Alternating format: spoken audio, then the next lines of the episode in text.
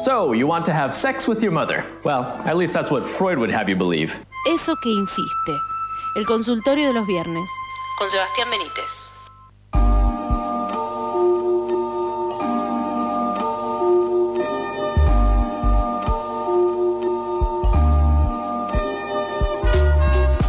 Bueno, son las 15.04, abrimos la tercera hora, el tercer bloque de eso que falta.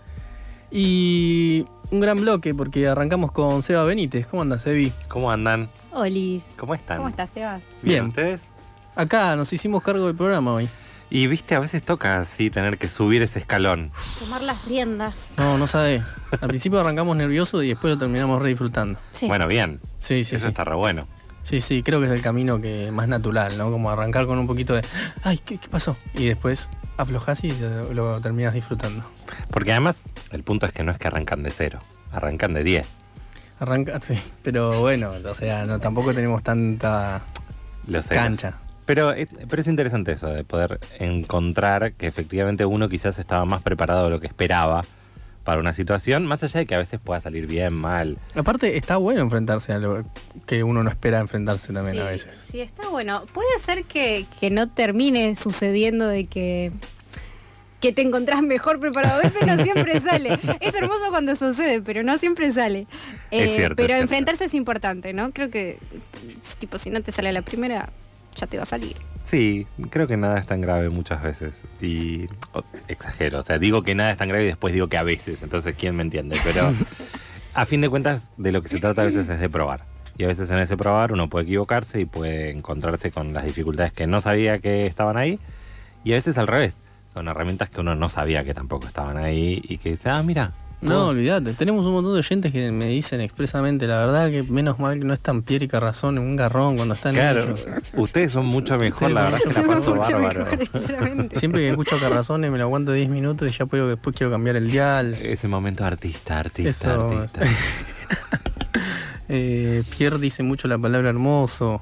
Menos mal que ahora ya nadie le dice tanto. Nos salvamos de esa palabra. Vos decís que Pierre Yo es dije, un que, remanente. yo dije que los iba a bardear. Che, Sebi, ¿qué, qué tenés? ¿Tenemos algo para hoy? Tenemos algo para hoy.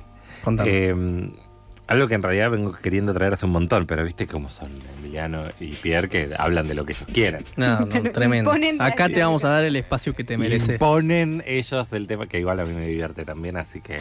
Pero algo que, que tenía ganas de traer hace rato, Ujú. que mm, me quedó repiqueteando de, de algunos programas, de escucharlos a ustedes, digamos. Sí. Entonces, Ajá. en función de eso me parecía importante quizás recuperar algo de eso. Y tenía que ver con, en algún momento se había planteado como, como se plantea en términos de la sociedad muchas veces, como Sí. cuestionamientos a las instituciones en las que nosotros habitamos. ¿no? Esta idea de, bueno, ¿para qué sirve la escuela? ¿Para qué sirve el trabajo? Digo, un montón de, de cuestiones que, además, en este momento que es casi pospandemia, yo no me animo a decirle pospandemia todavía, me, me- me cuesta. Sí, Eh, medio mufa. y qué sé yo, ¿viste? Es como en realidad todavía no se dijo que no es más.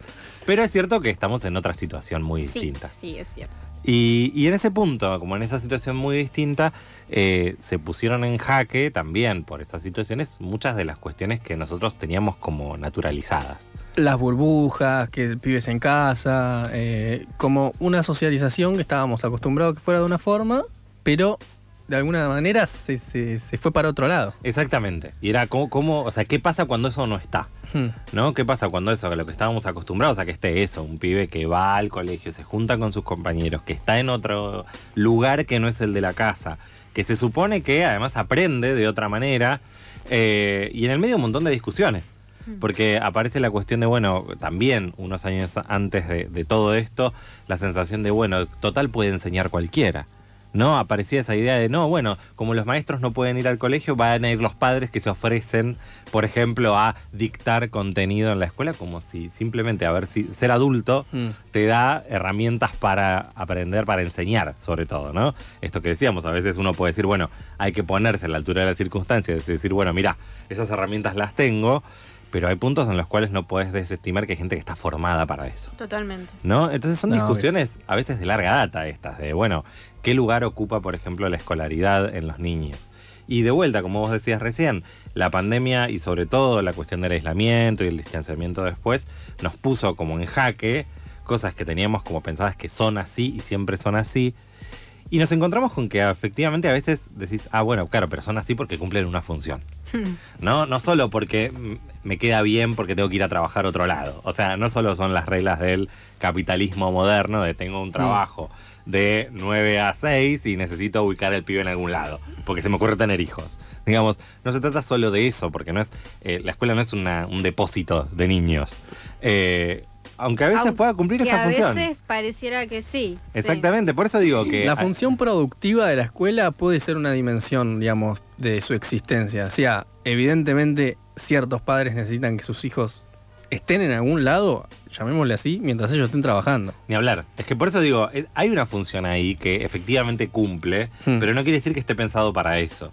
Y en todo caso, lo cierto es que las instituciones de vuelta, como la escuela, pueden haber sido pensadas para un montón de cosas y el punto en realidad es cómo las vivenciamos hoy. Digamos, no se trata solo de cómo deberían ser o qué función debía cumplir, porque en algún momento también se planteó la cuestión de la importancia, bueno, de los comedores escolares, de el modo en que los niños tienen un espacio no solo porque los padres trabajan, sino tienen un espacio donde pueden comer, digamos. Y hay un punto en donde esa función uno puede decir, bueno, la verdad es que debería o no debería cumplirla la escuela. No importa, la cumple. Digo, no, no importa que si efectivamente ahí es un deber ser o no. En todo caso, lo cierto es que cumple esa función y es importante por eso también. ¿Y qué, qué así tirando, qué funciones se te ocurren que puede cumplir? Es que a, a eso iba. Justamente algo que, que me interesaba plantear en la mesa tenía que ver con cómo eh, los niños y niñas, digamos, lo cierto es que cuando se encuentran con un lugar que, es, que no es la casa, se encuentran también con realidades distintas. Y eso hace justamente que en principio pueda haber más variedad, más diversidad de lo que implica la existencia con el otro. Eso por un lado. Entonces la escuela te aporta diversidad, sí o sí. Porque otros niños y otras niñas y otras niñas tienen otras casas, tienen otros padres, tienen otras configuraciones familiares, tienen otras costumbres. Sí, no solamente un espacio de socialización, sino también justamente esto de encontrarse algo diferente de lo que sucede en la casa, de Exactamente. lo que es el círculo familiar. Exactamente, y ahí, por eso la socialización es sumamente importante, porque se juega en muchos niveles también. No se trata solo de conocer a gente de tu edad, que es una dimensión que es importante, digamos, porque te permite generar vínculos con pares, y eso es fundamental. Y además ahí se juegan muchas de las primeras experiencias con pares también. ¿No? Esto de decir, bueno, ¿cómo es otro pibe de mi edad? ¿Qué piensa? ¿Qué intereses tiene? ¿Qué le pasa? ¿Qué me puede compartir? ¿Qué puedo aprender de él, de ella, de quien sea? Y eso es como una vía. Pero la otra, además de la cuestión más social, que es como la más obvia, Hmm. lo cierto es que te permite también ingresar en un mundo cultural más amplio, no solo en social, Mm. sino cultural. Esto que decíamos recién. Hay otras costumbres en otras casas, por ejemplo. Hay otras maneras de pensar desde lo que como hasta cómo lo aprendo. Desde cómo me relaciono con mis padres, con mis colegas, con mis hermanos, con figuras de autoridad, hasta simplemente cómo me visto. Es, es muy interesante esto que, que decís porque me hace acordar un poco a, no sé, conversaciones que he tenido eh, con amigas que eh, a lo mejor piensan que la escuela ya es una institución eh, quizás caduca, como que, ¿por qué no enseñarle a les hijes en casa, enseñarles lo que yo quiera, eh, darles otro tipo de contenido, si yo igual, eh, o sea, personas que, que consideran que les pueden aportar eh, determinada educación de un, de un buen nivel, diferente quizás a lo que se da en, en las escuelas, en la currícula convencional, pero que sí es cierto que eh, no podemos dejar de, de admitir de que hay toda una dimensión que, que se va a perder. Tal cual, e incluso en, en- en aras de esa culturización, no solo de socialización, lo cierto es que también, y esto puede ser lo más discutible también, uno aprende respecto de eh, costumbres, casi diría nacionales, y ahí hay una Mm. función que la escuela siempre tuvo. Sí. digamos, y, y sostiene todavía, por más que uno pueda Difundir decir... cierta argentinidad. Exactamente, pero que va desde la cuestión del himno Mm. hasta eh, los símbolos patrios, hasta las fechas. Bueno, esto lo hemos dicho alguna vez. Los eh, feriados, El locro en el... el 9 de julio o 25 de mayo, tal cual. Pero digo, tradiciones. Tal cual, las tradiciones. Y las tradiciones hacen a una cultura también. Total. Y hacen a la vivencia de nosotros como eh, sociedad, como cultura hermanada. Ojo, eh, también tiene la otra beta que es, bueno, le están como enseñando esto a mi hijo, ¿no? Es como, claro, bueno, sí, por supuesto. Sí. Y gran parte de lo que se encuentra uno hoy en instituciones escolares es que falta eso, por ejemplo. Digo, niños que arrancaron eh, la escolaridad en la pandemia con el aislamiento no saben que tienen que quedarse callados mientras suena el himno o que tienen que pararse de determinada manera en el patio. Uno puede ahí discutir si está bien o está mal, ¿no? Sí. Pero no, no tienen idea no, no, saben las letras del himno. No saben lo que es que es, eh, hubiera uno que no había desayunado, que se desmayaba. Exactamente.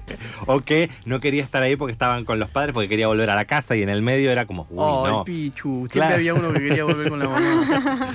Pero tal cual, y lo interesante ahí es que lo que te permite pensar el rol de la escuela tiene que ver con esa sociabilidad que se genera, con esa culturización que se establece, pero además con la construcción efectiva de herramientas. Digo, hay algo que ahí no podemos tampoco negar, y es que alguien que está alfabetizado tiene muchas más posibilidades no solo de vivir en esta cultura, sino de aprender cosas nuevas y de poder pensar de maneras distintas que si no lo estás.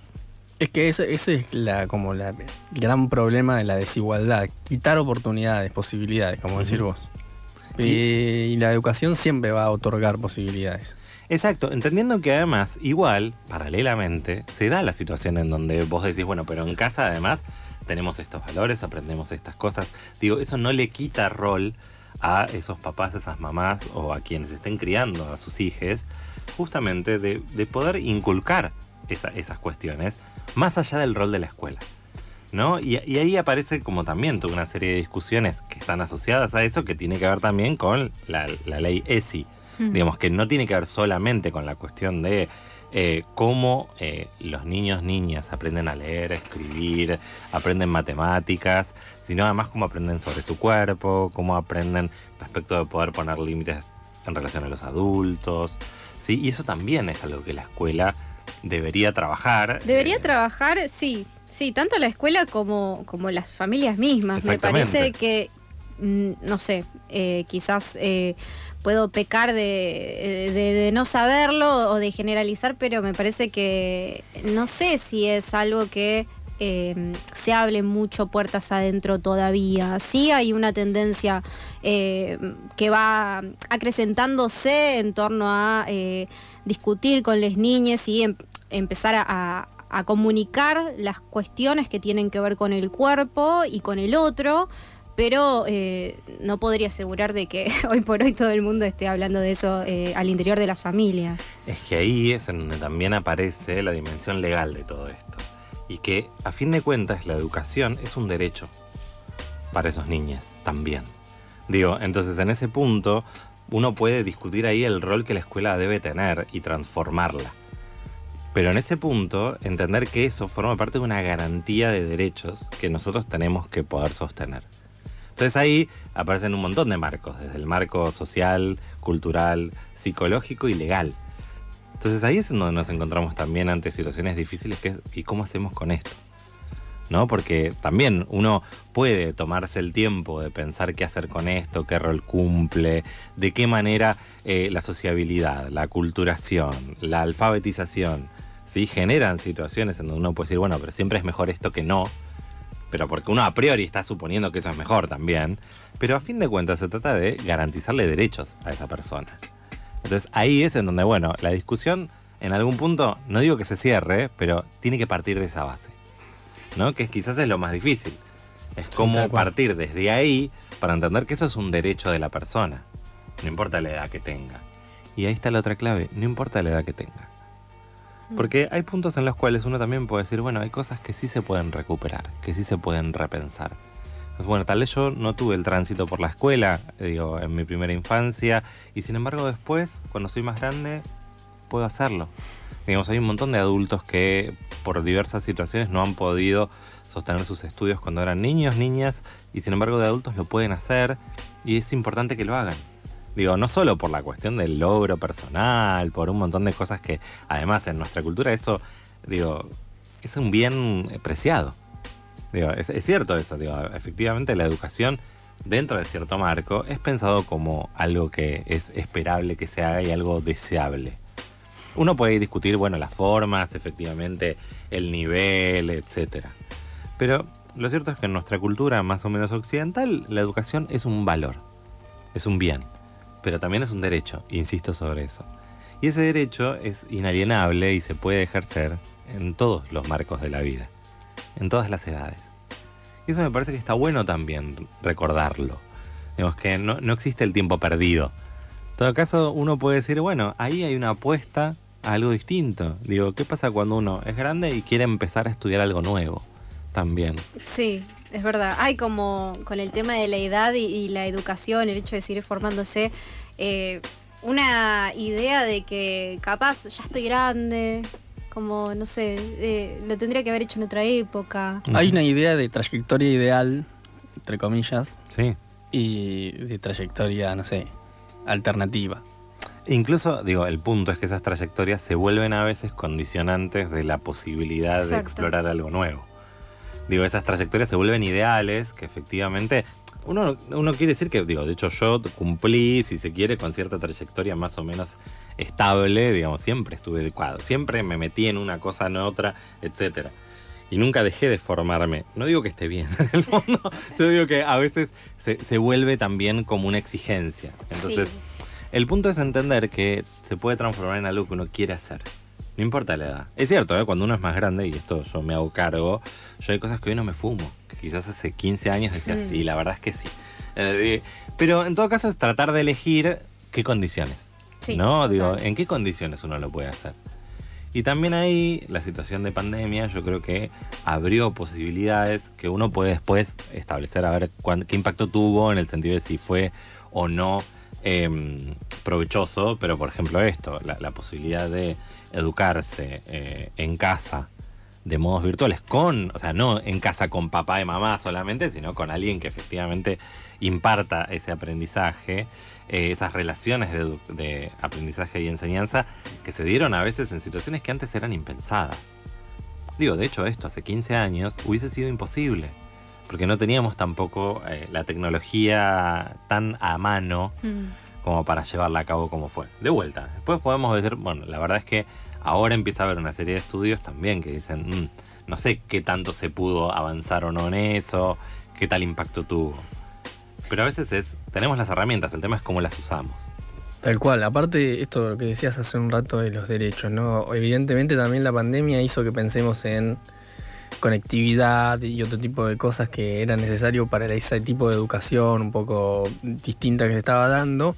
Pero también pensando, y tiro esto como dato que, abriste la puerta de, los derechos y demás, que la ley 1420 es de 1884, de la, primaria obligatoria, y la ley de la secundaria obligatoria es del 2006. O sea, pasaron una cantidad de años en el medio inmensa como para que como para que de la primaria a la secundaria considerar como etapas obligatorias de la formación, ¿no? Pero es que incluso pensá esto, eh, la ley 1420 establece la educación primaria obligatoria y el impacto real de esa, de esa ley se ve recién a principios del siglo XX.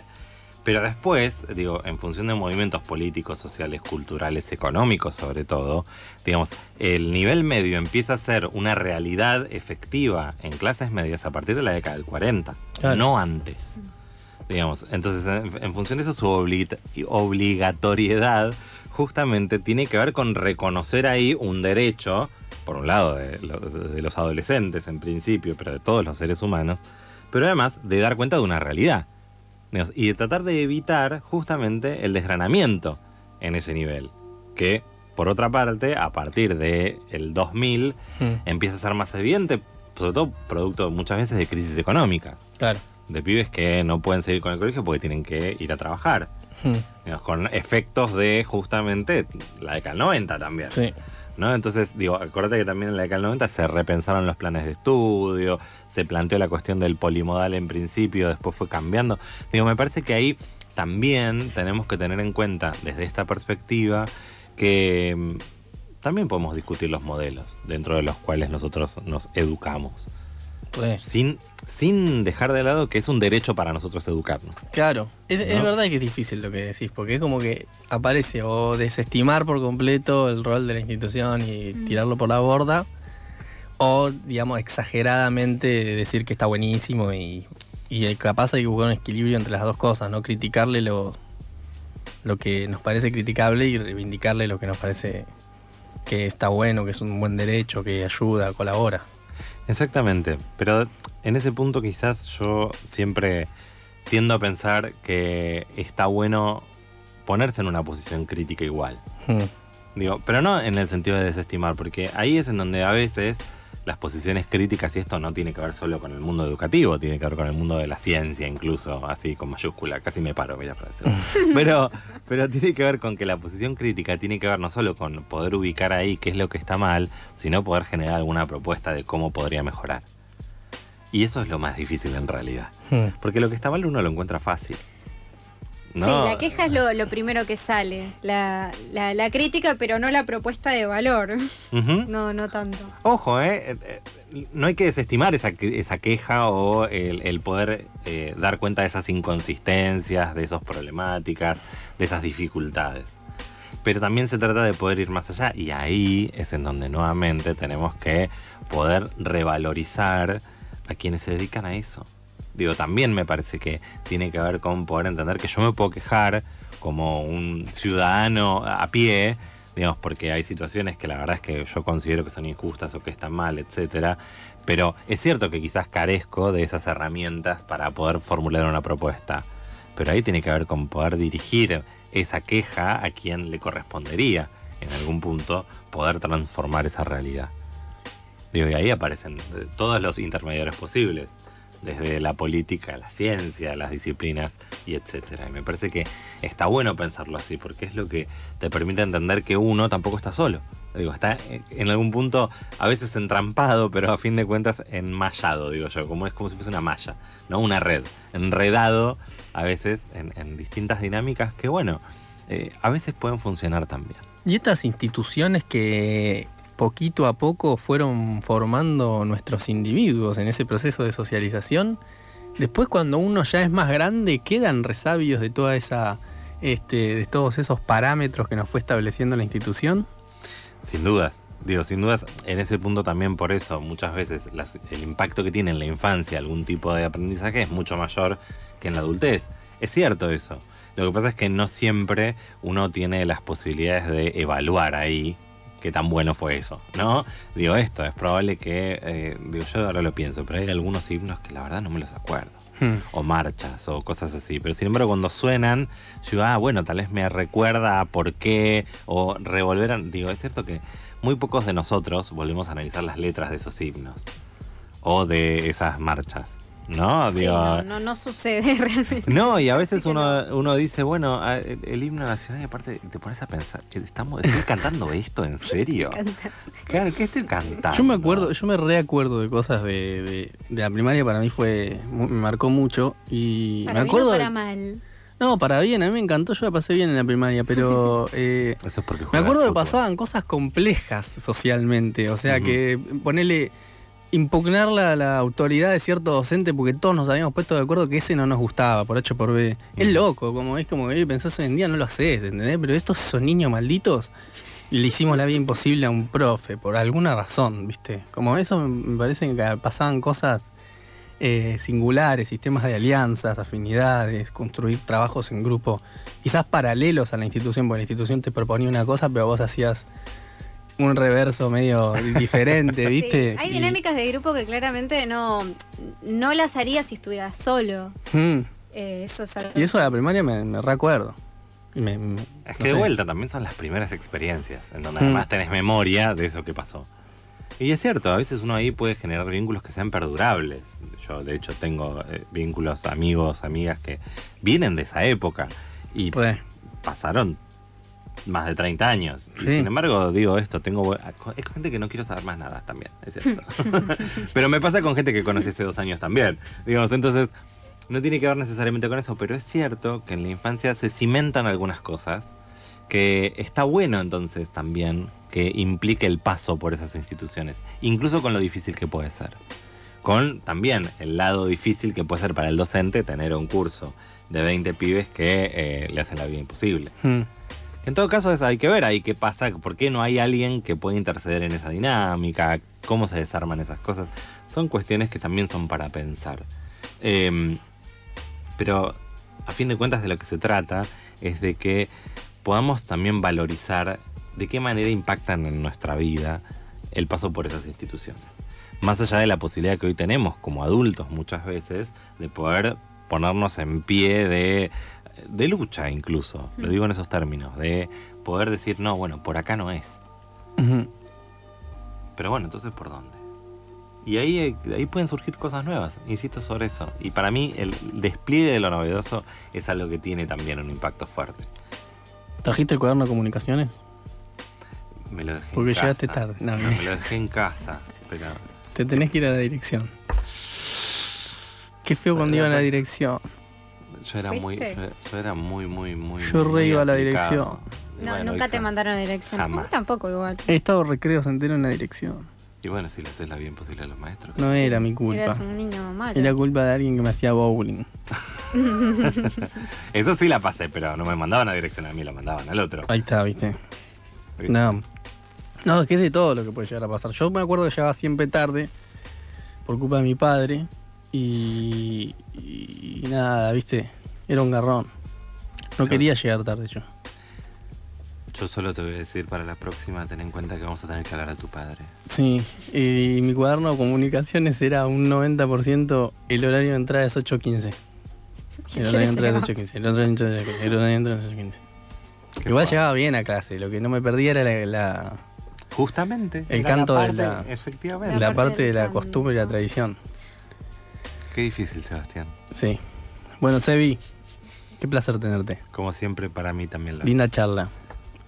Ahí pasó Seba Benítez y hizo columna y ya seguimos más, con más Eso que falta.